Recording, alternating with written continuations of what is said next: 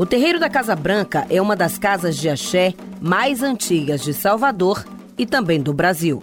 O primeiro terreiro de candomblé a ser tombado foi o terreiro da Casa Branca, em 1984, após uma grande batalha interna do IFAM. Foi uma, uma reunião histórica ali ocorrida na Santa Casa de Misericórdia, com a presença de diversas autoridades daquele Salvador, intelectuais. O professor Dep Serra teve um papel fundamental, ele elaborou o laudo antropológico. Só 15 anos depois foi tombado o terreiro Ele Axé Funjá.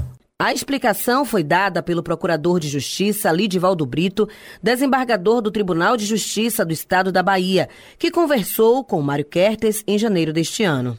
Fundada em 1830, a Casa Branca comemora neste ano 193 anos de existência. Mas, em vez de poder celebrar a altura, os religiosos estão vivendo sob tensão. Isso porque, nos últimos anos, viram um prédio de cinco andares se erguer de forma descontrolada ao lado do terreiro, tomando uma parte do seu território. Temendo pelo desabamento da estrutura, os filhos da casa acionaram o Ministério Público da Bahia, que encontrou irregularidades na obra. O prédio já estava sendo construído desde 2019 e, em setembro do ano passado, a Secretaria Municipal de Desenvolvimento e Urbanismo, a SEDUR, chegou a embargar a obra mas a ordem não foi cumprida. Só em março deste ano ela foi interditada.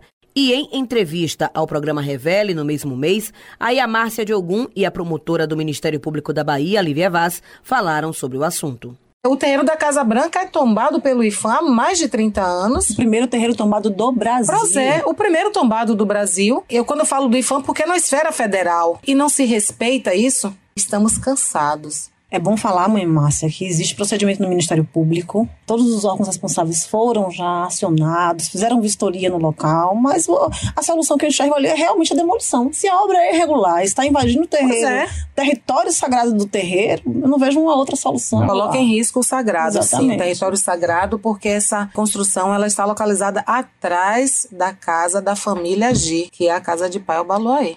O terreiro é uma edificação tombada, portanto, qualquer obra no seu entorno precisaria de autorização do IFAM, o Instituto do Patrimônio Histórico e Artístico Nacional. E isso, evidentemente, não aconteceu. Não havia sequer alvará de construção, nem projetos arquitetônico e estrutural. E a Justiça, o que faz? No último dia 12 de setembro, a Justiça Federal determinou que os dois pavimentos superiores construídos irregularmente sejam demolidos. O dono do prédio tem até a próxima semana para apresentar um projeto de engenharia para demolição. O documento deverá ser submetido ao IFAM e à Prefeitura para aprovação, sob pena de multa e outras sanções processuais. Com colaboração de Daniele Campos, Cristiane França para a Rádio Metrópole.